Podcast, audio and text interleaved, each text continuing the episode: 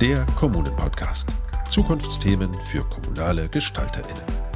Und das, was ich immer wieder feststelle, in dem Augenblick, in dem Mitarbeitende, KollegInnen, aber auch Führungskräfte merken, dass sie wirklich wirksam sind, dass es sinnvoll ist, was sie gestalten können, dass sie nicht für die Papiertonne arbeiten, sondern für die Menschen in unserer Stadt. Und da ist sozusagen Feuer und Energie, so habe ich das in Wolfsburg immer erlebt. Das Bild von Führungskräften ist nicht so sehr, ich muss alles wissen, ich muss alles entscheiden können, ich muss immer informiert sein, sonst verliere ich die Kontrolle, sondern ich bin Ermöglicher, ich bin Unterstützer, ich bin Förderer. Deswegen ist es eben wichtig, so ein Grundprinzip einzuführen, in dem man fest verwurzelt ist wie eine Eiche, biegsam wie eine Weide und immer wieder dafür sorgt, dass man den Mehrwert auch erlebbar macht. Hallo und herzlich willkommen zu einer neuen Folge des Kommunen-Podcasts. Und ich muss sagen, ich bin heute ein bisschen wehmütig, denn das ist tatsächlich schon unsere zehnte Folge in dieser zweiten Staffel und damit ist diese zweite Staffel dann auch erstmal wieder zu Ende. Wir haben mit spannenden Menschen aus verschiedenen Kommunen gesprochen und wir haben tolle Einblicke bekommen in Veränderungsprozesse. Wir haben zukunftsweisende Konzepte kennenlernen dürfen und ich weiß noch, wie wir ganz am Anfang dieser Podcast-Staffel gestartet sind mit der Prämisse, wir brauchen dringend Veränderung in der Verwaltung. Wir brauchen eine Revolution. Und ja, das stimmt auch immer noch, diese These, dieser Gedanke, aber, und das ist wirklich eine gute Nachricht, es passiert schon so viel. Mein Name ist Simon Gaul und ich freue mich, heute zum Abschluss noch nach Wolfsburg zu schauen, denn auch dort passiert einiges. Ein Hinweis noch vorab, wir arbeiten im Hintergrund schon an einer möglichen dritten Staffel und dafür würden wir uns natürlich auch wahnsinnig über Feedback zu diesem Podcast freuen. Wir haben eine kleine Umfrage erstellt, den Link finden Sie in den Show Notes und es dauert auch wirklich nur fünf Minuten. So, jetzt geht's aber wirklich los. Mit mir zusammen moderiert diese Folge heute Benjamin von der A aus dem Team von Kommune 360 Grad. Hallo Ben. Hallo. Hallo Simon. Ja, und genau, du hast es auch schon gesagt, wir schauen heute nach Wolfsburg und sprechen mit einer Frau, die dort nicht nur als Bildungsmanagerin arbeitet, sondern sie treibt einen großen ressortübergreifenden Wandelprozess in ihrem Dezernat voran. Herzlich willkommen, Frau Ringmann. Frau Petra Ringmann. Ja, hallo. Liebe Frau Ringmann, schön, dass Sie da sind. Sie leiten seit drei Jahren das Referat Strategisches Bildungsmanagement im Dezernat 2 in der Verwaltung der Stadt Wolfsburg. Aber tatsächlich sind Sie ja schon viel länger in der Stadtverwaltung tätig. Können Sie uns noch mal erzählen, was Sie so alles gemacht haben vorher? Ja, sehr gerne. Ich bin seit ungefähr 19 Jahren bei der Stadt Wolfsburg angestellt. Ich bin Diplompädagogin und dort angefangen in der Jugendförderung, wo ich tatsächlich umfangreiche Projekte auf der einen Seite auf den Weg gebracht habe, aber vor allen Dingen auch für die Jugendzentren dort äh, zuständig war. Ich bin dann in den Kindertagesstättenbereich gewechselt und ähm, habe mich dort auch immer viel mit sowohl pädagogischer Qualität als auch dem Thema Weiterentwicklung von Kindertagesstätten, Raumplanung, solchen Dingen befasst und war dann fünf Jahre im Geschäftsbereich Schule, wo das Thema Schulentwicklung im Vordergrund stand und der Aufbau von Ganztagsschulen und bin jetzt seit dreieinhalb Jahren im strategischen Bildungsmanagement. Und können Sie uns noch mal beschreiben, was alles zum Dezernat 2 dazugehört? Ja, das Dezernat 2 umfasst, bei uns heißt das Geschäftsbereiche, woanders, glaube ich, in anderen Kommunen nennt man das oftmals Ämter, also das, der Geschäftsbereich Jugend gehört dazu, der Geschäftsbereich Schule, dann ist es das Integrationsreferat, das Bildungshaus, das auch Stadt, die Stadtbibliothek beispielsweise und Lernzentren unter anderem umfasst, aber auch zum Beispiel die Volkshochschule. Und unser Referat, das strategische Bildungsmanagement. Ganz spannend, finde ich, weil also das Bildungsmanagement ja so ein bisschen von oben eigentlich draufschaut auf die verschiedenen Bildungsmöglichkeiten und Wege. Und aber ihre Erfahrung ist natürlich super. Also sie kennen ja dann viele dieser anderen Ämter auch im Grunde von innen schon, ne? Ja, das ist tatsächlich ein riesiger Vorteil, weil ich komme aus der operativen Ebene und habe natürlich vor dem Hintergrund eine gute Idee davon, wie die unterschiedlichen Bildungsplanungen vonstatten gehen. Und das Referat strategisches Bildungsmanagement hat natürlich ein bisschen die Vogelperspektive viel stärker. Es bemüht, den Überblick zu behalten Auf der anderen Seite ist es aber auch total wichtig, zum Beispiel entlang der Bildungsbiografie, das ist unser Auftrag, auch die Übergänge gut im Blick zu haben, sodass wir keine Bildungsabbrüche riskieren. Hm, ja, die Übergänge sind ja oft besonders kritisch. Bei Ihnen im Dezernat, das ist ja der Grund auch, warum wir jetzt gern mit Ihnen sprechen wollen heute, gibt es einen Wandelprozess. Also Sie stellen zurzeit einiges um in diesem gesamten Dezernat. Und ja, vielleicht am Anfang jetzt auch nochmal, wieso denn eigentlich? Also wieso gibt es denn überhaupt diesen Bedarf? Ich glaube, wir sind Ende 21, Anfang 22 ähm, waren wir einfach wie so viele andere Kommunen auch durch die Situation der Corona-Vorkommnisse ähm, natürlich stark geprägt gewesen. Auf der anderen Seite gibt es das Phänomen von äh, Krisen, die einfach immer stärker wurden in höheren Dynamiken. Und es trifft aber gleichzeitig auf so Herausforderungen oder halt auch wirklich Schwierigkeiten wie den Fachkräftemangel. Und in Wolfsburg insbesondere war die Situation die, dass wir unterschiedliche Ziele der einzelnen Geschäftsbereiche und Einheiten ähm, nebeneinander liegen hatten, die aber nicht verzahnt waren. Und man muss dazu sagen, dass Wolfsburg früher sicherlich mal finanziell sehr gut situiert war, aber die Zeiten sind seit einigen Jahren vorbei. Das heißt, wir haben ein großes strukturelles ähm, finanzielles Defizit, was dazu äh, natürlich auch führt, dass wir uns sehr stark mit unseren Ressourcen und mit dem Thema Modernisierungsprozesse, Synergieeffekte auseinandergesetzt haben. Das ist eine Gemengelage gewesen, zu der wir dann die Einsicht hatten, dass wir das alleine in unseren äh, Organisationseinheiten nicht separat betrachten können, sondern gemeinsam wirken müssen, um ans Ziel zu kommen. Und das war eigentlich die Ausgangslage, die wir alle auf der strategischen Ebene, also damit meine ich die ähm, strategischen Führungskräfte und auch die Fachplanenden, die spielen ja eine ganz große Rolle in unserem äh, Veränderungsprozess, dass wir diese Meinung geteilt haben. Und das war das gemeinsame Commitment, dass wir uns auf diesen Veränderungsprozess einlassen wollen. Und natürlich haben wir auch eine Dezernentin, die das entsprechend vorantreibt. Und das insgesamt ist, glaube ich, eine gute Rahmenbedingung, um äh, so einen Veränderungsprozess halt auch dann, ich sag mal, auf die, auf die lange Strecke, das ist ja kein Sprint, sondern eher ein Marathon, das wirklich auch dann auf der langen Strecke Strecke durchhalten zu können. Ja, über die Fachplanenden würde ich gern später nochmal auch genauer sprechen. Das ist ja wirklich ein ganz zentraler Punkt. Aber mh, hm, vielleicht auch nochmal ein Stückchen, nochmal einen Schritt zurück. Wie haben Sie denn ganz konkret begonnen? Also wenn ich mir jetzt konkret vorstelle, dieser Bedarf ist identifiziert. Die Menschen sind bereit mitzumachen. Aber was passiert dann? Gibt es dann eine große Versammlung und man sagt, so Leute, ab jetzt machen wir alles anders oder wie funktioniert das konkret? Wir sind gestartet im Januar 22. Da gab es noch Corona. Wir haben uns dann eingeschlossen in einem Hotel sozusagen für zwei Tage, sind da in Klausur gegangen und haben uns natürlich auch ähm, extern begleiten lassen und haben halt einfach an der Stelle auch nochmal geguckt, okay, wir haben gemeinsam erarbeitet, was eigentlich die strategischen Themen und Herausforderungen sind für die nächsten mittelfristigen Jahre, also circa fünf und haben die dann gemeinsam identifiziert. Wie macht man das? Stichwort Aushandlungsprozesse. Das heißt, es wurde halt auch viel diskutiert und viel überlegt, okay, was ist der Weg, auf den man sich gemeinsam einlassen kann. Denn das ist ja auch nicht immer sozusagen so einfach. Es gibt unterschiedliche Interessenslagen aufgrund ähm, der unterschiedlichen Aufgaben und auch Zielvorgaben in den unterschiedlichen Organisationseinheiten. Und es ging darum, im Prinzip wirklich zu gucken, okay, wo haben wir alle Win-Win-Situationen und einen Benefit und wo haben wir auch das Vertrauen, dass wir glauben, dass die Ergebnisse dann gemeinsam, wenn wir sie anfassen, besser werden als vorher. Und so sind wir dann tatsächlich gestartet.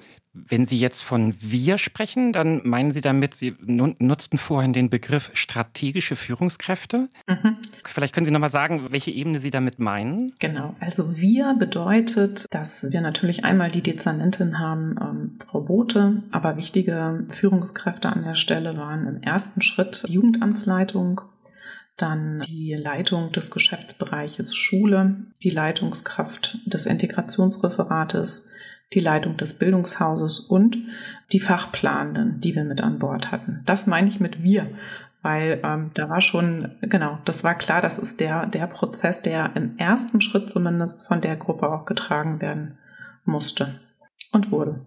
Sie haben dann eben ein neues Steuerungssystem Schritt für Schritt erarbeitet ähm, aus vier Elementen. Und das System fanden wir eben als Team aus Kommune 360 Grad echt super spannend und wegweisend. Und für die Hörerinnen, um das transparent zu machen, an dem einen oder anderen Punkt haben auch äh, Kollegen aus unserem Team äh, die Stadt Wolfsburg auch begleitet. Vielleicht können Sie ja mal diese Struktur mit den vier Elementen für uns und für die Hörerinnen nochmal beschreiben. Wir haben das Ganze auch integriertes Steuerungssystem genannt, weil diese vier unterschiedlichen Strukturen wirklich verzahnt ineinander greifen. Wir haben einmal den Steuerkreis im Dezernat 2. Das heißt, einmal im Monat haben wir im Prinzip das sehr strukturiert, so sind wir ähm, durch das Jahr durchgeplant. Ähm, freitags von 9 bis 12 Uhr ist das ein Zeitraum, der uns da zur Verfügung steht. Da sind, wie gesagt, die Leitungskräfte entsprechend verortet, aber vor allen Dingen auch Projektleitende, Mitarbeitende, ExpertInnen, ähm, also all die Menschen, die dann, je nachdem, welche Projekte oder Themen dort auf der Tagesordnung stehen, sind wir ein Austausch- und Entscheidungsgremium, was dann an dem Tag auch entsprechende Entscheidungen gemeinsam fällt. Und dieses gemeinsam ist neu, denn tatsächlich ist es so, falls mal jemand fehlen sollte, sind trotzdem die Entscheidungen, die dort getroffen werden, bindend. Es hat wirklich den Vorteil, dass man multiprofessionell dort zusammensitzt und auf die Themen halt auch wirklich ganzheitlich schauen kann. Dann das ähm, zweite Gremium ist die Arbeitsgemeinschaft Fachplanung im Dezernat 2. Das ist ja mit das Herzstück, wie ich schon gesagt habe, auch die Fachplanenden, die wir haben, also die Kita-Fachplanung, die Schulentwicklungsplanung und äh, noch weitere sitzen dort in einer agilen Arbeitsweise sozusagen zusammen und arbeiten bereichsübergreifend an unserer Datenstrategie. Die Grundlage unseres Handelns ist ähm, DKWM, also das datenbasierte arbeiten, ähm, die datenbasierte Grundlage, auf der wir Entscheidungen im Steuerkreis fällen. Diese beiden, das sind ja mm, diese beiden, also der Steuerkreis und die AG Fachplanung, das sind ja dauerhafte Elemente oder Gremien, die immer arbeiten, richtig?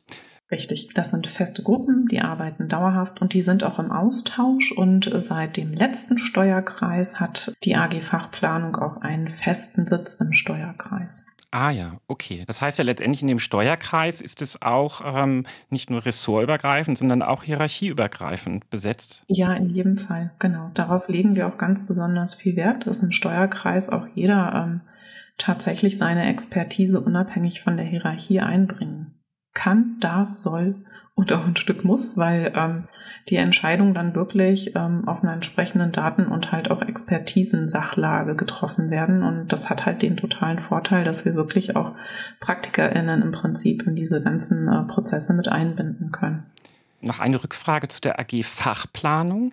Wie viele FachplanerInnen haben Sie denn in Ihrem Dezernat? Wir haben, jetzt muss ich mal, wir haben den frühkindlichen Bereich, äh, wir haben die schulische Bildung, die berufliche Bildung und von der Volkshochschule auch äh, jemanden, der diesen Bereich der Erwachsenenbildung und Seniorinnenbildung mit abdeckt und ähm, dann äh, ExpertInnen zum Thema äh, neu Zugewanderte und Sprachbildung. Also insgesamt sind das sieben oder acht Fachplanende, die eine jeweilige Expertise oder halt auch einen bildungsbiografischen oder halt auch altersbiografischen Bereich sozusagen abbilden, dort zusammenkommen und ähm, so arbeitet das Gremium auch. Die sind freigestellt für 20 Tage im Jahr, um gemeinsam an bestimmten Themen zu arbeiten. Und der erste Pilot, mit dem diese Gruppe gestartet ist, ist es, Datengrundlage für den Übergang Schule-Beruf aufzubauen.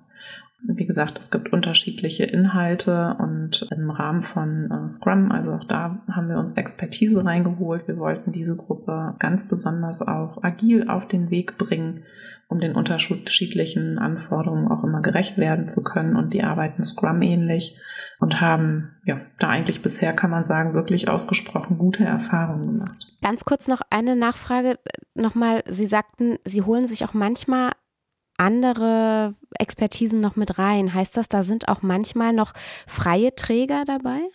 Ja, also hier in der AG Fachplanung sind erstmal keine freien Träger mit dabei. Das würde aber in jedem Fall vorgesehen sein, wenn wir ein entsprechendes Thema haben. Das spielt bei den Projektgruppen. Das ist die dritte Struktur, das dritte Gremium sicherlich eine Rolle. Nee, Expertise äh, meine ich in dem Fall. Wir sind keine ExpertInnen gewesen in Sachen agile Methoden beispielsweise. Ne? Wir hatten grundlegende Kenntnisse, aber diese Gruppe sollte tatsächlich unterstützt werden, im Prinzip die Grundlagen zu kennen und auch die Arbeitsweise kennenzulernen, wie man agil arbeitet. Und da haben wir uns einfach das Institut äh, Judith Andresen aus Hamburg äh, reingeholt und haben uns da sozusagen Unterstützung geholt, damit das auch einmal ja professionell gut aufgesetzt werden kann. Sie haben gesagt, ähm, die AG-Fachplanung, die sind zu 20 Tage im Jahr freigestellt, um eben mit Scrum zu arbeiten. Soweit ich mich erinnere, gab es auch so eine, äh, auch schon eine erste Arbeitsphase. Können Sie das vielleicht noch mal, das kennen ja auch nicht alle, hören vielleicht die Methode Scrum, aber vielleicht mal so beispielhaft erzählen, wie die da tatsächlich kollaborativ mit agilen Methoden zusammenarbeiten? Ja, es ist so, dass im Prinzip die Gruppe sich äh, konstituiert hat und es werden zum Beispiel die Rollen der Moderation des Zeitwächters oder auch der Dokumentation wechseln im Team. Und zwar jedes Quartal. Dann ist es so, wir haben bei der Stadtverwaltung Teams sehr gut implementieren können und da gibt es einen eigenständigen Teams-Kanal sozusagen, wo es auch eine, ähm, eine Schriftstruktur sozusagen gibt, sodass äh, da die Selbstorganisation der Gruppe, so würde ich es wirklich formulieren, ausgesprochen gut auf den Weg gebracht werden könnte. Dann ist es so, dass diese 20 Tage bei uns im Referat stattfinden, strategisches Bildungsmanagement, wo dann auch immer ein Multifunktionsraum gebucht ist, aber auch die Mitarbeitenden die Möglichkeit haben, auf unterschiedliche Schreibtische zuzugreifen, sodass diese Gruppe tatsächlich auch ähm, in Präsenz zusammenarbeiten kann. Und in diesen 20 Tagen oder in dieser agilen Arbeitsweise, ähm, die ist natürlich auch dadurch gekennzeichnet, immer mal wieder Retrospektiven zu machen, also zu gucken, wo stehen wir jetzt eigentlich, was haben wir uns vorgenommen, was läuft gut, wo wollen wir uns auch nochmal verändern. Und das, was ausschlaggebend war, natürlich auch so auf diese agile Arbeitsweise im Prinzip einzugehen, ist, dass wir auch immer mal natürlich mal wieder konkurrierende Themen haben ähm, oder plötzlich ähm, sich eine neue eine neue Thematik ergibt. Und in der Gruppe ist es dann so, dass nicht mehr ähm, jede einzelne Führungskraft berichtspflichtig ist und dann jede einzelne Führungskraft sozusagen dann ähm, entsprechend ähm, gegebenenfalls auch unterschiedliche Rückmeldungen gibt, sondern die AG Fachplanung insgesamt in den Steuerkreis berichtet. Ähm, das ist, glaube ich, äh, ziemlich neu. Das funktioniert auch ausgesprochen gut, muss man sagen. Das heißt, wenn es dann beispielsweise konkurrierende Themen gibt oder Aufträge, ist es so, dann die AG schätzt das dann gemeinsam ab, gibt eine Rückmeldung in den Steuerkreis oder macht einen Vorschlag auch für eine Repriorisierung der vorhandenen Aufträge ist sehr selbstständig auch dahingehend dann zu gucken, okay, im Rahmen der nächsten Sprints, wie verändern Sie Ihre, Ihre Aufgaben und Ihre Auftragslagen und ja, befähigen damit im Prinzip im Steuerkreis 2, äh, Dezernat 2 sozusagen gute Entscheidungen zu treffen. Sie haben gesagt, dass das gut funktioniert. Also was Sie hier machen, ist ja wirklich die Säulen aufzubrechen. Hat das äh, von Anfang an gut funktioniert? Wo gab es da so in der Entwicklung Schwierigkeiten und was hat geholfen vielleicht, dass es jetzt gut funktioniert, dass sich es gerecht geruckelt hat? Genau, also ähm, nee, anfangs war das natürlich ausgesprochen schwierig, weil ähm, die, die Aufträge oder halt auch Aufgaben ähm, aus den Geschäftsbereichen bleiben ja und sich 20 Tage loseisen zu können, das war, glaube ich, ähm, auch nicht so einfach für unterschiedliche Fachplanenden, je nachdem, welche, hm, ich sage jetzt mal, operativen Anforderungen tatsächlich auch die Bereiche stellen. Ähm, also als Beispiel, wenn ich gerade Menschen mit Zuwanderungs habe, die ins Schulsystem eingeplant werden müssen und eingesteuert werden müssen, dann ist das natürlich auch eine Aufgabe, die eine entsprechend hohe Priorität hat.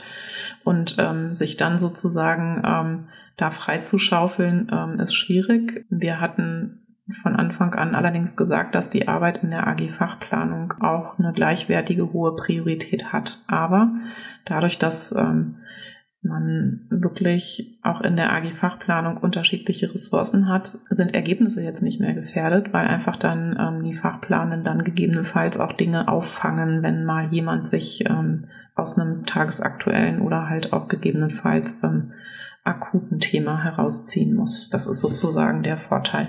Nee, und natürlich gab es da Konfliktlinien und es gab im Prinzip Aushandlungsprozesse, es gab auch Klärungsprozesse, haben an anderen Stellen aber auch schon bereichsübergreifend zusammengearbeitet. Es gab dann im Laufe des Prozesses, ähm, also wir sind ja jetzt so ungefähr anderthalb Jahre unterwegs, immer weniger auch, glaube ich, das Bedürfnis zu verstehen, was die AG-Fachplanung dort ganz konkret macht sondern ein, wie soll ich sagen, Vertrauens, ein, ein, die Entwicklung eines Vertrauensprozesses, dass das, was dort passiert, schon gut ist und wir im Prinzip uns gedulden müssen, das war auch nicht so einfach an der einen oder anderen Stelle, ähm, dass wir die Ergebnisse schon im Steuerkreis Dezernat 2 mitgeteilt bekommen und nicht über die persönlichen Rücksprachen.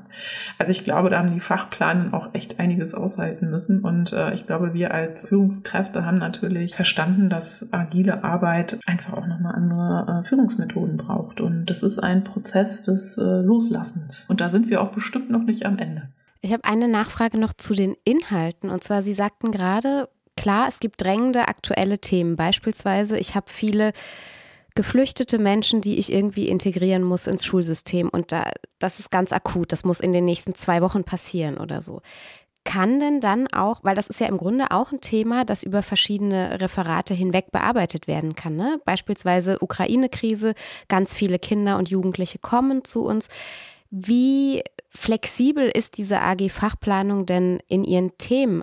Also angenommen, wir hätten jetzt eine Krise und ähm, es, es würde sozusagen ein, ein anderes Themenerfordernis brauchen, klar, könnte die AG Fachplanung sozusagen umschwenken, aber wir haben alle ein hohes Interesse dran, mit den Themen jetzt auch erstmal auf die Reise zu schicken, die sie sich da vorgenommen haben, weil wir natürlich ähm, wahnsinnig hohes Interesse an Erfolgserlebnissen haben. Und das hat man nicht, ähm, indem man alle vier Wochen den Auftrag und die Zielrichtung ändert. Wir haben aber noch, und dann kommen wir wahrscheinlich eher ins dritte Gremium, die Möglichkeit, Projektgruppen einzurichten und auf den Weg zu bringen.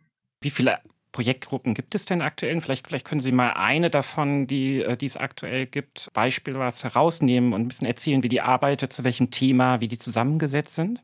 Ganz kurz nochmal zur Einordnung. Die Projektgruppen, weil Sie ja anfangs sagten, es gibt vier Elemente. Das heißt, jetzt verlassen wir die, die zwei festen Elemente und die Projektgruppen, das ist jetzt eins der beiden Elemente, die auf Bedarf funktionieren. Ist das richtig? Richtig, ja, ganz genau.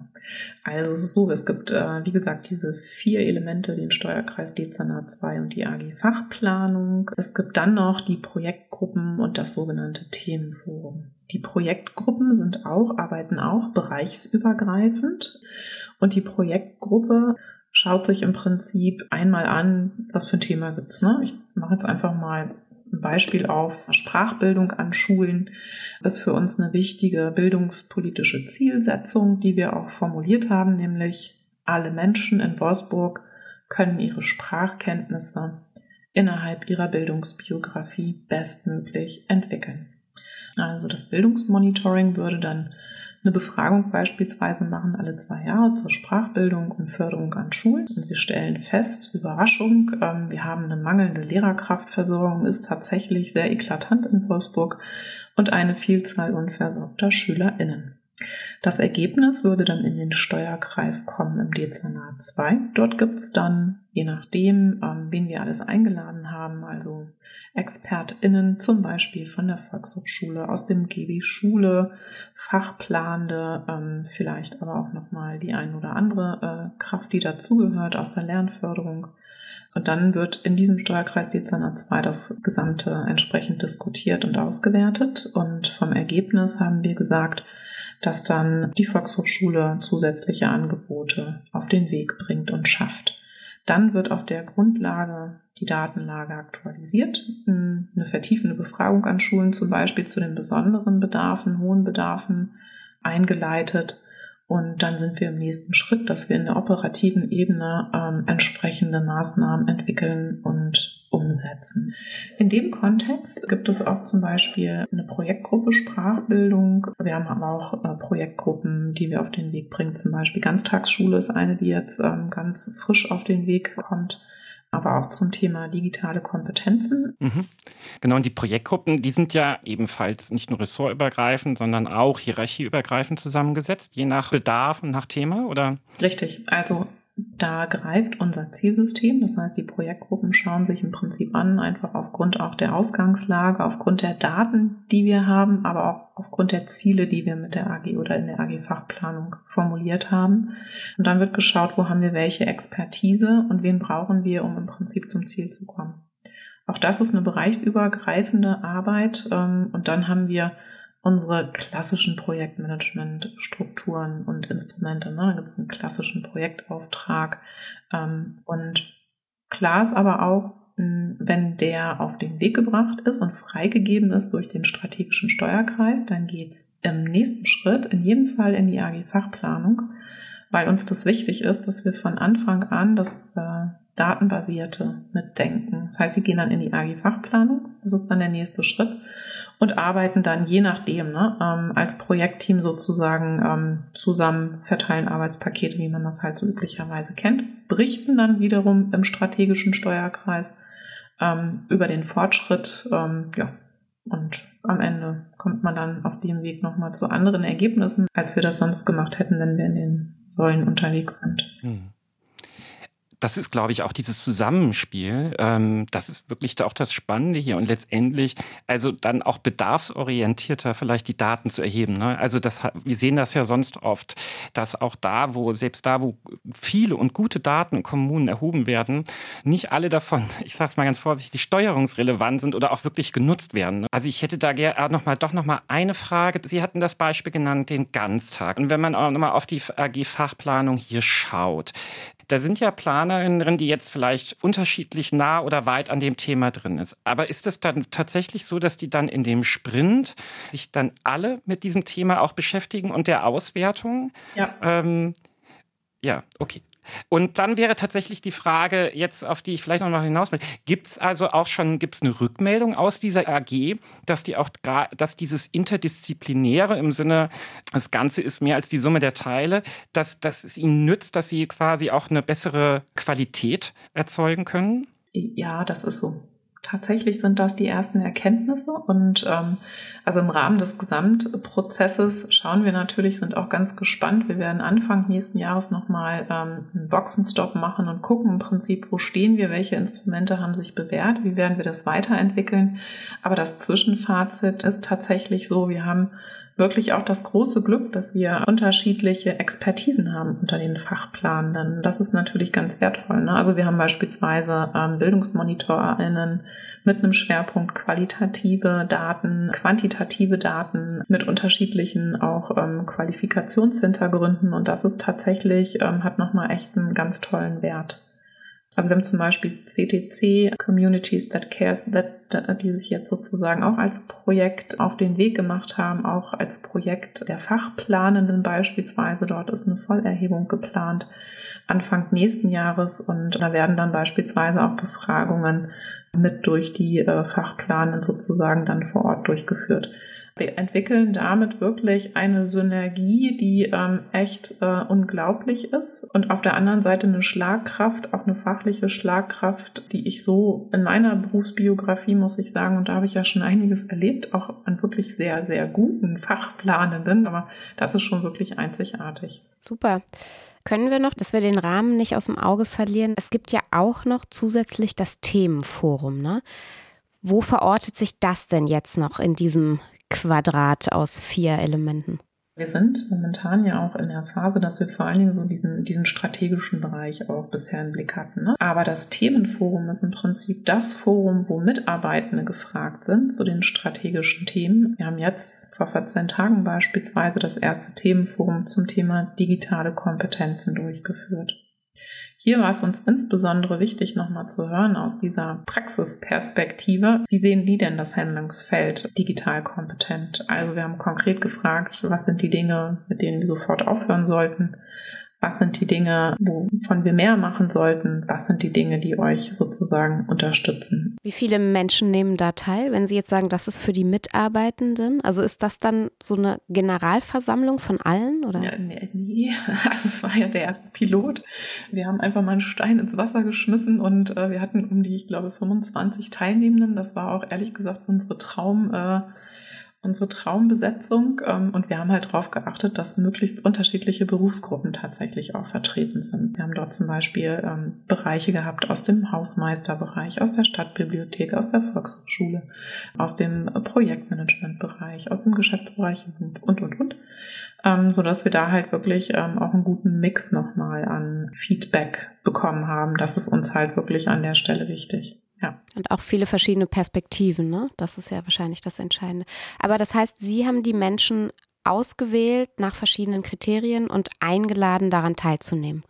Nee, wir haben tatsächlich ähm, komplett alle eingeladen. Also jeder konnte, wer wollte, aber wir haben es natürlich über die Abteilungsleitungen gestreut. Und es war jetzt ein Zufall, dass es äh, zwischen 25 und 30 waren. Das kann beim nächsten Thema vielleicht ganz anders sein. Also so sind wir diesen gesamten Prozess, verstehen wir als Lernenprozess. Das heißt, hm, wir probieren Dinge aus und wenn es nicht funktioniert, dann lernen wir daraus und machen Dinge anders. Wir fahren da eher auf kurze Sicht und gucken, was im Prinzip da auch wirklich Sinn macht. Das ist, glaube ich, ein ganz wichtiger Punkt. Ne? Dieses, dieser ganze Prozess ist, ja, ist was, was man halt ausprobiert. Ne? Man, man probiert es und man verändert Dinge und Manches klappt vielleicht auch nicht so gut. Gab es da auch irgendwas? Also gab es auch Dinge, wo Sie sagen, hm, da haben wir was ausprobiert und haben gemerkt, nee, das ist eine Sackgasse? Excel-Listen würde ich sp spontan sagen. Also jetzt äh, Spaß beiseite. Wir haben, glaube ich, das, was wirklich schwierig ist, wenn man auf diesem ähm, sehr theoretischen, strategischen Prozess unterwegs ist. Wie kriegen wir das im Prinzip in die operative Ebene sozusagen nochmal übersetzt? Also wie schaffen wir das, diesen Mehrwert auch ein Stück so zu formulieren, dass es für jeden nachvollziehbar ist? Nämlich, wie erreichen wir bestimmte Zielgruppen? Adressatengerecht. Aber das, was ich jetzt schon so abzeichnen könnte, ist, dass wir sicherlich auch nochmal einen Fokus legen auf Veränderungsmanagement. Wie kriegen wir das gut hin? Und das Thema Synergien. Also wir haben ja auch diese Doppelstrukturen gehabt, ne? Ähm, was vorhin schon mal angeklungen ist, diese wahnsinnig vielen Berichte nebeneinander, diese vielen Ziele nebeneinander, die halt aber nicht aufeinander abgestimmt sind. Und das war schon echt äh, anstrengend, in Anführungsstrichen, das wirklich ähm, einmal gut zu sortieren, übereinander zu legen und daraus ein kohärentes, also Gesamtsystem halt auch zu machen. Und Excel-Listen, weil wir schicken dann Excel-Listen. Ähm, wir, haben natürlich äh, ExpertInnen, die das können, aber es ist dann irgendwann gab es sozusagen nicht, nicht noch eine Excel-Liste schon wieder. Excel-Liste ist mittlerweile, ähm, ich will nicht sagen, das Unwort des Jahres geworden, aber da sind wir nicht so ganz glücklich mit. Und wir wissen, das ist zum Beispiel keine adressatengerechte Möglichkeit, Menschen abzuholen. Menschen abholen finde ich auch nochmal ein total gutes Stichwort, weil das frage ich mich auch eigentlich in fast jedem Gespräch, das wir hier führen. Ich finde, das sind ja alles Prozesse, die ja auch emotional total herausfordernd sind. Also vor allem, wenn jetzt jemand neu zu Ihnen ins Dezernat kommt, dann ist es vielleicht nochmal was ganz anderes. Aber es gibt ja Menschen, die arbeiten seit 20 Jahren da oder vielleicht auch nur seit fünf, aber die sind gewohnt, bestimmte Dinge zu tun und auf einmal ist alles anders. Und Menschen sind ja nun mal Gewohnheitstiere und Menschen tun sich oft schwer mit Veränderungen. Also wie, hm, wie schaffen sie das denn, die Leute wirklich zu motivieren, diesen Weg mitzugehen? Also das äh, ist, wie gesagt, glaube ich schon ähm, auch unter dem Thema, wie gestalten wir Veränderungsprozesse, total wichtig. Ähm, da halt frühzeitig auch ein Augenmerk äh, drauf zu legen und zu über, ähm, halt auch zu wissen, ah, was passiert überhaupt auch men also menschlich, emotional auf dieser Reise mit den Menschen. Wo stehen wir eigentlich an den jeweils unterschiedlichen Stellen? Und ich glaube, dass es da, wie gesagt, wichtig ist zu gucken, dass wir die Sinnhaftigkeit und die Selbstwirksamkeit der Mitarbeitenden ähm, da auch beibehalten, verstärken und nochmal vor allen Dingen die Benefits im Prinzip hier nach vorne heben, nämlich, dass wenn es darum geht, Doppelstrukturen abzubauen, wir uns auch damit wiederum neue Möglichkeiten, neue Räume erschaffen, andere Dinge sozusagen anders zu machen, besser zu machen. Ich glaube auch wirklich dieses ähm, zu vermitteln, dass wir halt gemeinsam mehr sind als die Summe der einzelnen Teile. Und das, was ich immer wieder feststelle, in dem Augenblick, in dem Mitarbeitende, KollegInnen, aber auch Führungskräfte merken, dass sie wirklich wirksam sind, dass es sinnvoll ist, was sie gestalten können, dass sie nicht für die Papiertonne arbeiten, sondern für die Menschen und die BürgerInnen unserer Stadt und dass es sozusagen auf unsere Vision einzahlt, eine gute Teilhabe zu ermöglichen entlang der Bildungsbiografie da stellt sich die Frage nicht. Da ist, ähm, da ist sozusagen Feuer und Energie. Ähm, so habe ich das in Wolfsburg immer erlebt. Und da spielt das uns sicherlich auch gut in die Karten, dass wir immer schon auch viele, viele Projekte am Start hatten. Das ist auch ein super Stichwort, diese Sinnhaftigkeit. Ne? Warum tue ich überhaupt die Dinge, die ich tue? Sie hatten es vorhin auch schon angedeutet, auch Führung muss man ganz neu denken. Und Sie sagten auch schon, es ist ein Prozess des Loslassens.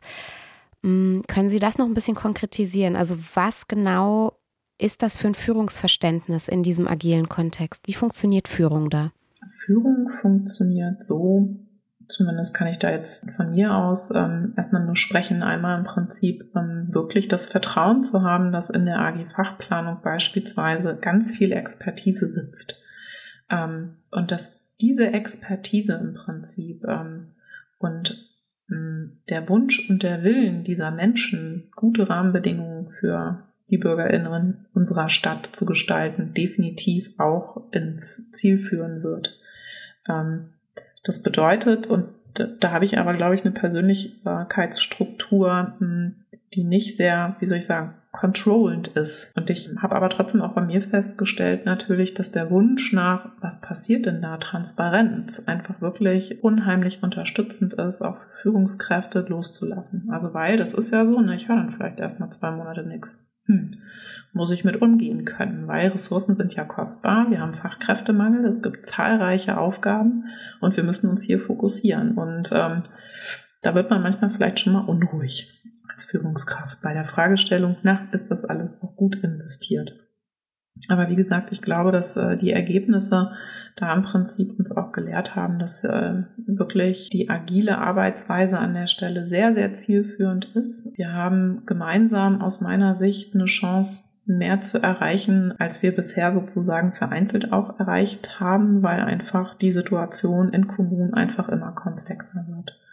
Und ich glaube, dass das wirklich gut darauf einzahlt, auch diese Arbeitsweise im Prinzip zu verstärken und vielleicht auch sogar noch das ein oder andere Team agil auf den Weg zu bringen. Und was sicherlich auch noch anders ist, ist, es gibt eine gemeinsame Verantwortung von Führungskräften für ein Thema. Das ist auch neu und vielleicht manchmal auch ein Stück gewöhnungsbedürftig. Dabei auch zu klären, was ist meine Rolle und was ist deine Rolle und was ist eigentlich meine Aufgabe, was ist deine Aufgabe und wie handeln wir das Ganze aus. Aber Transparenz schafft halt total viel Vertrauen. Das ist ja auch ähm, für Führungskräfte ein Veränderungsprozess an der Stelle und das hilft.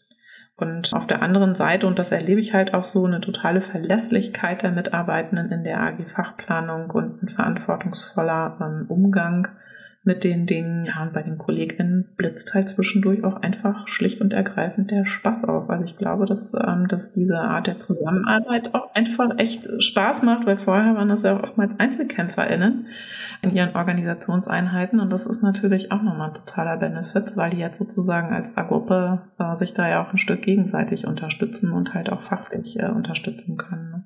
Ja, und was für ein riesen Mehrwert im, im Bezug auch auf Fachkräftemangel. Ne? Also wenn man einfach einen Arbeitsplatz bieten kann und schaffen kann, wo die Menschen gerne und mit Freude arbeiten. Ja, und ich, also ich kann es ja mal mm, auch am weiteren konkreten Beispiel machen. Wir haben bei uns in Wolfsburg findet äh, zweimal pro Jahr ein Arbeitskreis Übergangsschule Beruf statt, wo ich sag mal die Stakeholder ähm, sozusagen mit dabei sind, vor allen Dingen auch externe, viele externe. Und ähm, dass das wirklich großartig ist an der Stelle ist, wenn halt auf einer Datengrundlage, die dann halt auch wirklich geliefert wird, sozusagen aus der AG-Fachplanung, wir da den, den Startpunkt machen und auf der Grundlage können wir dann im Prinzip konkret werden und äh, Maßnahmen sozusagen zur Verbesserung der Situation hier in Wolfsburg für unterschiedliche Zielgruppen auf den Weg bringen. Und das hat tatsächlich schon ähm, auch ganz konkrete Synergieeffekte geschaffen. Und das ist einfach, ähm, das sind wirklich diese, wie soll ich sagen, die Erfolgserlebnisse, die dann fast so ein Selbstbelohnungssystem auslösen. Ne? Da merken wir, wir sind selbstwirksam. Ähm, das macht total viel Sinn. Da kriegen Besprechungen wirklich auch nochmal Qualität und wir können halt auf der Grundlage wirklich großartig steuern. Ich finde es auch sehr schön, wie Sie das gerade nochmal beschrieben haben. Das sind ja zwei Teile. Einerseits zu beschreiben, was ist eigentlich der Mehrwert, was kommt am Ende bei raus. Auf der anderen Seite auch nochmal, glaube ich, die zentralen Punkte genannt, die, die immer wieder in dieser Staffel in den verschiedenen Interviews auftauchen. Was ist eigentlich die Voraussetzung dafür, dass kooperative, ressortübergreifende Zusammenarbeit gut funktioniert? Transparenz hörten wir immer wieder Vertrauen, auch in ganz anderen Arbeitskontexten. Ich nenne es jetzt mal Kommunikation und zwar direkte Kommunikation in einem Raum sitzen, wirklich physikal, also auch face-to-face zusammen sprechen und Dinge zusammenarbeiten. Liebe Frau Ringmann, wir würden an dieser Stelle noch mal kurz unser Gespräch unterbrechen, denn wir haben für unsere Rubrik nachgefragt, dieses Mal Ihre Dezernentin, Frau Iris Bote, angerufen. Und das ist ja die Frau, die den Impuls für den Wandelprozess, den sie jetzt managen, gegeben hatte. Und wir wollten eben auch von Frau Bote dann noch mal wissen, wie es am Anfang des Prozesses eigentlich aus ihrer Sicht so gelaufen ist. Nachgefragt. Was ich schon auch lernen musste, ist, dass die Grundidee oder die Vision, die ich davon habe, natürlich nicht automatisch von allen wirklich gleichermaßen geteilt wird. Und äh, da braucht man natürlich auch ein gewisses Durchhaltevermögen, weil Veränderungsprozesse sind ja von unterschiedlichen Phasen gekennzeichnet. Und da gibt es eben äh, auch im Dezernat natürlich alles. Also von diejenigen, die sofort aufspringen und total begeistert sind, diejenigen, die sagen, na ja, mal abwarten. Es gibt auch natürlich welche, die im Widerstand äh, diesbezüglich sind und durch diese unterschiedlichen Phasen äh, müssen natürlich in einem solchen Veränderungsprozess, äh, wenn man übergreifende Strukturen aufbaut, auch alle durch. Und wichtig ist, dass eben ein Ergebnis rauskommt, von dem alle das Gefühl haben, davon können sie profitieren. Deswegen ähm, ist es eben wichtig, tatsächlich so ein Grundprinzip einzuführen, in dem man fest verwurzelt ist wie eine Eiche, biegsam wie eine Weide und immer wieder dafür sorgt, dass man den Mehrwert letzten Endes auch ähm, erlebbar macht. Uns hat auch noch speziell Ihr Blick auf Führungskräfte interessiert. Also was für ein Führungsverständnis es Ihrer Meinung nach braucht, damit so ein Wandelprozess funktionieren kann.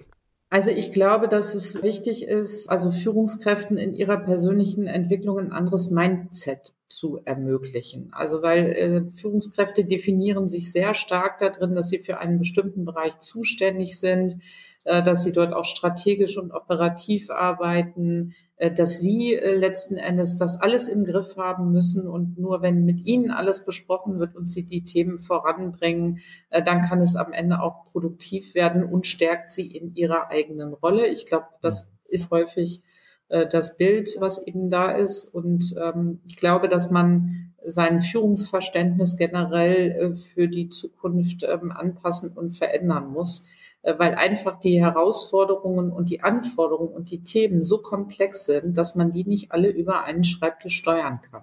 Und es gibt genug Beispiele, äh, wo, äh, wenn das so nicht gemacht wird, unheimlich viel Ressourcen einfach verschwendet werden, weil man natürlich wahnsinnig viele Schleifen und Abstimmungen dreht. Es gibt trotzdem genug Möglichkeiten, Führungskräfte entsprechend Steuerung zu ermöglichen, aber eben auf eine andere Art und Weise. Also das heißt, das Bild von Führungskräften ist nicht so sehr, ich muss alles wissen, ich muss alles entscheiden können, ich muss immer informiert sein, ähm, sonst verliere ich die Kontrolle, sondern das Bild ist eher, ich bin Ermöglicher, ich bin Unterstützer, ich bin Förderer, ich bin ähm, Begleiter, ich qualifiziere, um den Menschen zu ermöglichen, eben halt die allerdings gemeinsam fest vereinbarten Ziele, die dann entsprechend halt auch erreichen zu können. Und dann wollten wir noch wissen, ob es in anderen Dezernaten in Wolfsburg eigentlich auch solche Strukturen gibt, wie Sie gerade etabliert im Dezernat 2 und ob es diese Strukturen für die dezernatsübergreifende Arbeit gibt. Ich glaube, das Baudezernat ähm, hat auch Strukturen der übergreifenden Zusammenarbeit, weil das natürlich in vielen Projekten einfach auch gar nicht anders geht. Ne? Also wenn ich jetzt sozusagen Stadtentwicklungsprojekte oder ähnliches habe, dann muss ich ja auch übergreifend zusammenarbeiten, sonst komme ich nicht zum Ziel. Ansonsten glaube ich, dass wir durch die Strukturen, die wir entwickelt haben, natürlich auch so ein bisschen krakenartig unsere Arme ausstrecken. Also ich habe seit zehn Jahren eine sogenannte Lenkungsrunde Bau, in der äh, von der Stadtentwicklung über den Hochbau, über den Geschäftsbereich Grün, ähm, über die Finanzen alle drin sind und wir sozusagen alle Projekte dort gemeinsam besprechen. Das funktioniert ausgesprochen gut und ersetzt halt eben auch äh, viele Einzeltermine diesbezüglich. Das ist eingeübt. Wir haben eine Geschäftsordnung. Das funktioniert auch sehr, sehr gut. Nachgefragt. Frau Ringmann, zuletzt hat Frau Bote was gesagt, auch über die Zusammenarbeit mit anderen Dezernaten, also die ressortübergreifende Zusammenarbeit in der Kommune insgesamt. Wie erleben Sie denn die Zusammenarbeit jetzt äh, in diesem konkreten Wandelprozess? Wie können Sie sich da auch noch eine weitere Entwicklung vielleicht vorstellen für die Zukunft? Ja, wir haben unterschiedliche Herausforderungen. Ja, die haben wir gemeinsam nicht nur im Dezernat, sondern in der gesamten Stadtgesellschaft und ähm, bezogen jetzt erstmal auf die Stadtverwaltung insgesamt nach intern. Kann ich als Beispiel gerne mal die Armutskonferenz ähm, nennen, die wir im Prinzip initiiert haben, glaube ich, vor einem Jahr. Ähm, dezernatsübergreifend. Und das war sicherlich auch ein Prozess, wo wir im Prinzip mit dem Know-how, was wir uns im Referat und auch im Dezernat natürlich angeeignet haben, nachgefragt werden. Und ich kann dazu sagen, das finden wir großartig, weil wir ähm, wirklich sehen, dass wir gemeinsam im Prinzip Netzwerke zusammenlegen können, auch da nochmal Synergien schaffen. Und wir haben im Rahmen der Armutskonferenz insgesamt, ich glaube mittlerweile vier oder fünf äh, Treffen mit zwischen 50 und 80 Teilnehmenden gehabt, auch in die äh, Stadtgesellschaft hinein. Und da entwickeln sich wirklich ähm, richtig gute Projektideen und Entwicklungen, die wir natürlich alleine sozusagen nicht ähm, auf den Weg gebracht haben. Und das Thema New Work ist eins, was wir auch jetzt äh, gemeinsam äh, auf den Weg bringen. Und ich glaube, dass wir da sehr, sehr gut voneinander halt auch an der Stelle profitieren können. Das macht Spaß und hat vor allen Dingen eine wahnsinnige Wirkung auch nach außen in Richtung BürgerInnen aber natürlich auch eine wirklich gute Wirkung äh, nach innen, weil gerade wenn es darum geht, ähm, auch wir sind natürlich im ähm, Haushaltskonsolidierungsprozess, ähm, ist es natürlich wichtig im Prinzip zu schauen, wie können wir mit der Art und Weise, wie wir arbeiten, nämlich auf der Grundlage von Daten, wissenschaftlich fundiert, mit einer ich sage das mal selbstbewusst, hohen Expertise, was Projektmanagement und auch durchaus agile Tools betrifft. Wie können wir im Prinzip da halt auch einfach eine gute eine gute Arbeit, ein gutes Angebot, eine gute Dienstleistung in Richtung Stadtverwaltung, aber vor allen Dingen halt auch Stadtgesellschaft ähm, sozusagen machen. Und mich freut es jedes Mal, wenn wir halt dann auch strategische Themen haben, die wir gemeinsam dezernatsübergreifend angehen können. Das schafft einfach einen unfassbaren Mehrwert. Aber ich würde mal sagen, da ist noch Luft nach oben. Was Sie auch gerade anklingen haben lassen, äh, sind die Effekte für die BürgerInnen der Stadt. Gibt es denn da schon irgendwelche wirklich spürbaren Veränderungen oder gibt es Rückmeldungen oder also, weil das ist ja sowieso das Ziel, ne? Also die Verwaltung möchte ja eine lebenswerte Kommune für die BürgerInnen schaffen. Mhm. Naja, zum einen ist es uns wichtig, dass wir die BürgerInnen als Zielgruppe im Fokus haben und die haben wir im Fokus. Wir haben, wie gesagt, unterschiedliche Instrumente, die wir da nutzen. Bei der Wolfsburger Lupe haben wir ein digitales Tool ähm, im Rahmen von Smart City implementieren können, wo wir alle Bildungseinrichtungen übrigens auch auf Wunsch, war ein partizipativer Prozess, auf Wunsch der BürgerInnen dort sozusagen im Rahmen der Wolfsburger Lupe verein. Also kann man sozusagen nachschauen, was gibt's denn überall. Das ist, ähm, das ist, glaube ich, hat einen echten Mehrwert. Wir sind jetzt ähm, in Wolfsburg dabei, die Siegelentfristung für die kinderfreundliche Kommune auf den Weg zu bringen. Und da spielt die Beteiligung von Kindern und Jugendlichen oder anderen Zielgruppen eine große Rolle auch immer. Da haben wir immer, immer, immer auf alle Fälle unsere MultiplikatorInnen an Bord, also Bildungseinrichtungen oder halt wirklich die Zielgruppe direkt oder wir befragen sie.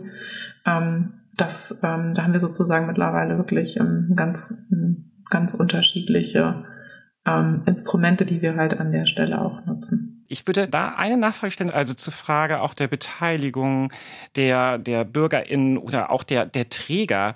Genau, Sie haben auch zum Beispiel die Armutskonferenz genannt oder auch andere Befragungen. Ich habe mich so ein bisschen gefragt, bei diesem Steuerungssystem mit den vier Elementen, ähm, ob das nicht auch denkbar wäre, auch eine Beteiligung der Bürgerinnen ja, mit aufzunehmen. Hm, auf alle Fälle. Also wir haben, äh, machen das vor allen Dingen auch ähm, auf Projektgruppenebene beispielsweise und wir können sicherlich uns auch vorstellen, dass wir im Prinzip BürgerInnen damit einbeziehen in die sie betreffenden Entscheidungen oder halt auch Grundsatzentscheidungen. Das haben wir tatsächlich auch getan. Unsere Erfahrung ist aber auch oftmals zum Beispiel den Kinder- und Jugendbeirat. Natürlich haben wir auch die politischen Ebenen und Gremien, äh, wo wir sozusagen natürlich Beteiligung im Prinzip haben und herbeiführen können. Es ist halt so auch die Erfahrung, dass Interesse bei BürgerInnen natürlich äh, ganz besonders dann hoch ist, sich einzubringen, wenn es sie persönlich betrifft. Aber wie gesagt, das ist wirklich der Fall. Wir haben eine ganz, ganz äh, tolle, engagierte Bürgerin, äh, die sich wahnsinnig stark macht für Menschen mit Inklusionsbedarf und die immer wieder auch Anfragen gestellt hat und Anregungen gegeben hat. Und die Bürgerin haben wir mittlerweile in unsere strategischen Projekte mit einbezogen als Expertin und als Ratgeberin. Sie haben es ja auch gerade kurz ähm, angedeutet, dass und zwar die Zusammenarbeit mit den politischen Ausschüssen, also mit dem Schulausschuss und Jugendhilfeausschuss. Ich habe heute noch mit einer Kollegin ähm, gesprochen, die Wolfsburg ein bisschen besser kennt, die auch bei Ihnen vor Ort war und mir auch erzählt hat, wie spannend und progressiv dort auch ihre Zusammenarbeit ist. Also so die Vorstellung, ich war ja selber auch mal in einem Ausschuss in der Kommune, dass man gemeinsam auf eine Klausur fährt beispielsweise. Das ist wirklich keine Selbstverständlichkeit. Genau, wir wollten heute wirklich sehr stark eher auch mal für die Hörer hier auf dieses Steuerungssystem insgesamt mal schauen. Es gibt ebenfalls sehr spannend in der Stadt Wolfsburg, dass zu diesem Steuerungssystem übrigens auch noch ein Zielesystem gehört und eine Wirkungsorientierung. Wir werden das auch mal in diesem Fall Wolfsburg auch Schritt für Schritt als Best Practice oder Leuchtturm dokumentieren. Genau, heute war es uns erstmal wichtig, diese vier Elemente zu äh, zeigen, weil wir auch glauben oder davon überzeugt sind, dass sich das eben auch transferieren lässt auf andere Kommunen, dass das sehr niedrigschwellig ist, dass sich das für kleinere und größere Organisationszusammenschlüsse anwenden lässt. Von meiner Seite eine abschließende Frage, Frau Ringmann. Was haben Sie sich denn für die Zukunft vorgenommen? Wollen Sie noch mehr schaffen? Vielleicht mal so ein, zwei Beispiele, die Ihnen auch persönlich wichtig sind. Wir wollen auf alle Fälle ähm, nochmal schauen, dass wir gerade im Rahmen der AG-Fachplanung auch perspektivisch sowas wie einen sozialräumlichen Zoom hinbekommen. Das ist sozusagen ja ein Stück die Königsdisziplin. Ansonsten ist es uns äh, unglaublich wichtig, jetzt äh, auch alle Abteilungsleitungen mitzunehmen und ein Stück in Sachen Veränderungsmanagement nochmal einen Fokus zu legen, um zu schauen, okay, ähm, die Veränderungen, sie sind da, sie werden kommen, wie schaffen wir das auch ein Stück, uns da zu professionalisieren weiterhin und äh, nichtsdestotrotz das Thema Resilienz auch gut im Blick zu haben. Und wir werden dann sicherlich an der einen oder anderen Stelle auch nochmal im Rahmen des Haushaltskonsolidierungsprozesses äh, gucken, inwiefern wir auch Synergien sozusagen aufspüren können, Doppelstrukturen abbauen können. Hier gibt es sicherlich viele Ansatzpunkte und wie gesagt, auch das wird sich kurzfristig und mittelfristig dann nochmal ergeben. Spannend. Und Sie sagten ja selber auch schon, der ganze Prozess ist eine Reise und das wird ja, ist ja nicht nächstes Jahr beendet. Genau. Also wo wir, wo wir anlanden, ist noch nicht so ganz klar. Das muss es aber auch noch nicht. Wir sind sozusagen auf der Reise und bewegen uns äh, auf diesem Schiff sozusagen in eine Richtung. Und ich finde, das ist schon mal großartig. Schon ein, ein, ein großer Erfolg. Ja, das ist super.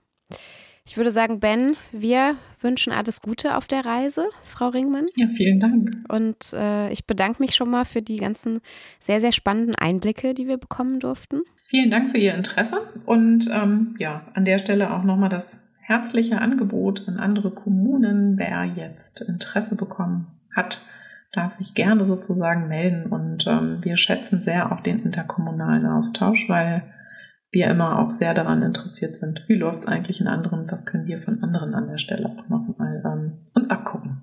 Das ist doch ein tolles Angebot. Und dann auch von mir vielen, vielen Dank und tschüss. Tschüss. Ja, tschüss.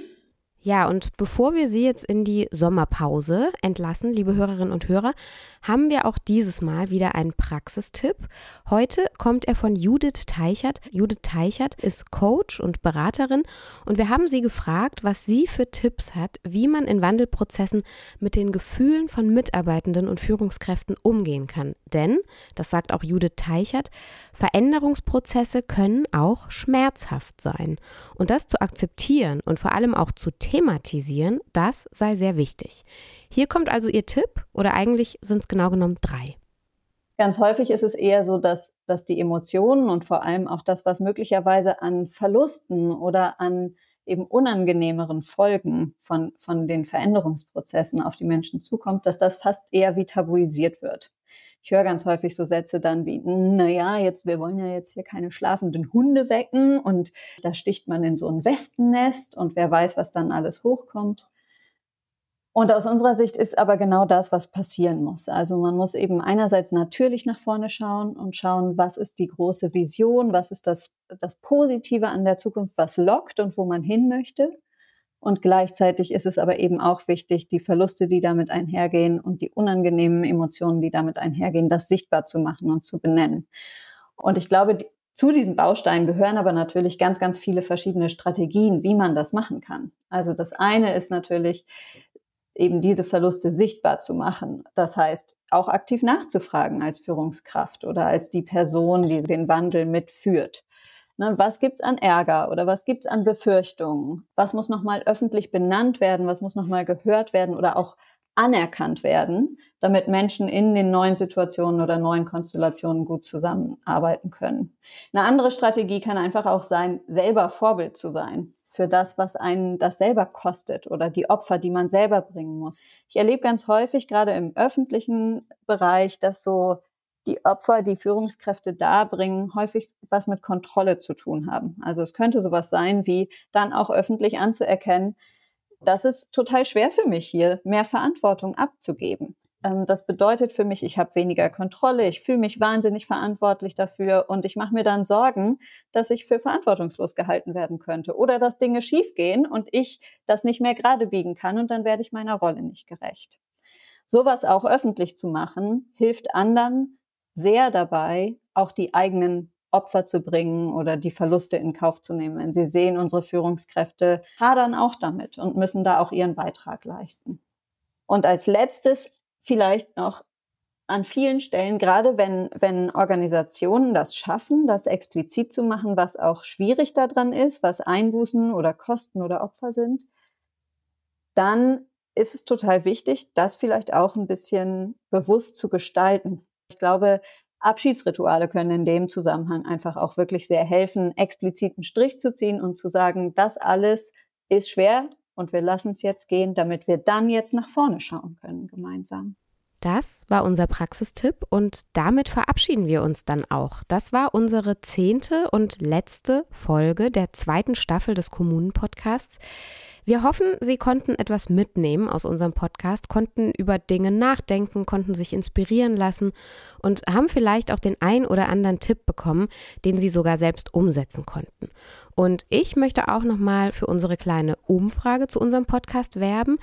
Wir wüssten gerne, was hat Ihnen gefallen? Was können wir in einer dritten Staffel vielleicht besser machen?